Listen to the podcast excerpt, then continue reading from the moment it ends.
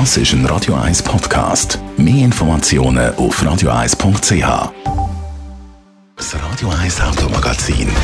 Präsentiert von simpego.ch. Darf von der Autoversicherung zuerst mal ausprobieren. Kein Problem mit dem täglichen Kündigungsrecht von der Simpego Versicherungen. Simpego! Will flexibler. Toyota hat ein neues Auto draussen, und zwar ein Elektroauto. Mit der Lancierung vom Prius 1997 hat Toyota ja da so ein bisschen eine Vorreiterrolle eingenommen, gilt als Erfinder von der Hybridtechnologie. Darum reine Elektroautos haben die Japaner bis jetzt nicht im Angebot gehabt. Bis jetzt, weil jetzt steht eben das erste Elektroauto in den Startlöchern. Es ist der BZ 4X. Reden wir zuerst über den speziellen Namen. Andrea Auer, was bedeutet BZ4X?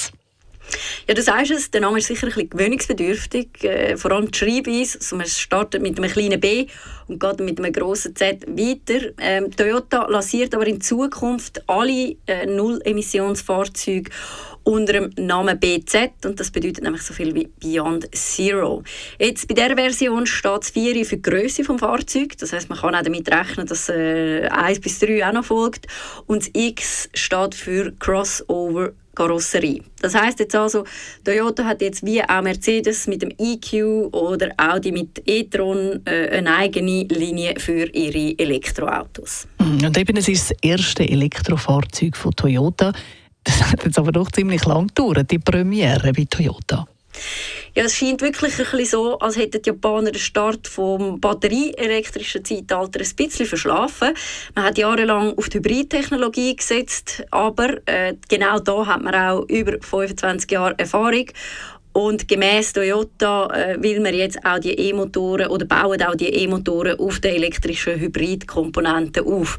Man will dann auch in den nächsten fünf Jahren rund 30 Beyond Zero Modelle an Kunden ausliefern. Also das ist äh, eine beachtliche Größe. Ähm, ist also vielleicht ein bisschen ein später Start jetzt mit dem BZ4X, aber ich würde sagen, die Grundlage für eine schnelle Aufholjagd, die ist sicher schon gegeben bei Toyota. Du hast das Auto eben unter die Lupe genommen. Was gibt es darüber zu sagen?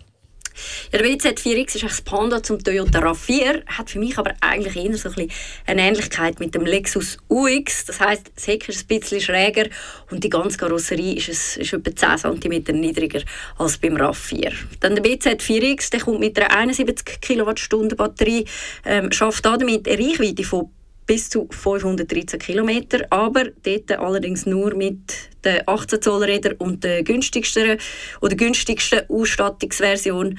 Wenn man die größeren Räder will und eine bessere oder höhere Ausstattung, dann sinkt auch die Reichweite, nämlich auf 446 km. Äh, mit Allrad sinkt die Reichweite dann sogar auf 415 km. Und dann soll es ja beim neuen Toyota auch noch eine technische Besonderheit geben. Ja, ich nehme an, du redest von der elektronischen Lenkung. Genau. Ähm, elektronische Lenkung, das heißt, man hat keine mechanische Verbindung mehr zwischen Steuerrad und Vorderräder. In der Fachsprache nennt man das Steer by Wire. Ähm, das Lenkrad ist dann eigentlich auch kein Rädchen mehr im eigentlichen Sinn, sondern sieht eher so ein bisschen aus wie so ein Steuerknüppel beim Flugzeug. Gemäß Toyota braucht es mit dieser Lenkung dann auch kein Übergreifen mehr. Darum eben eigentlich auch das, ich sage jetzt mal, halbe Lenkrad, weil eben, man muss es ja nicht mehr ganz drehen. Wie denn das wirklich wird funktionieren, das kann man erst frühestens ab 2023 testen. Erst dann soll es nämlich eingeführt werden. In der Schweiz muss das Ganze aber sowieso zuerst noch homologiert werden. Danke vielmals, Andrea Auer. Der neueste Wurf von Toyota, also der BZ4X. Das Radio 1 Automagazin. Präsentiert von simpego.ch. Halbjährlich die Versicherung zahlen? Kein Problem. Simpego! Will flexibler. Gibt es natürlich auch alles zum nochmal nachlesen im Netz. radio1.ch Das ist ein Radio 1 Podcast. Mehr Informationen auf radio1.ch.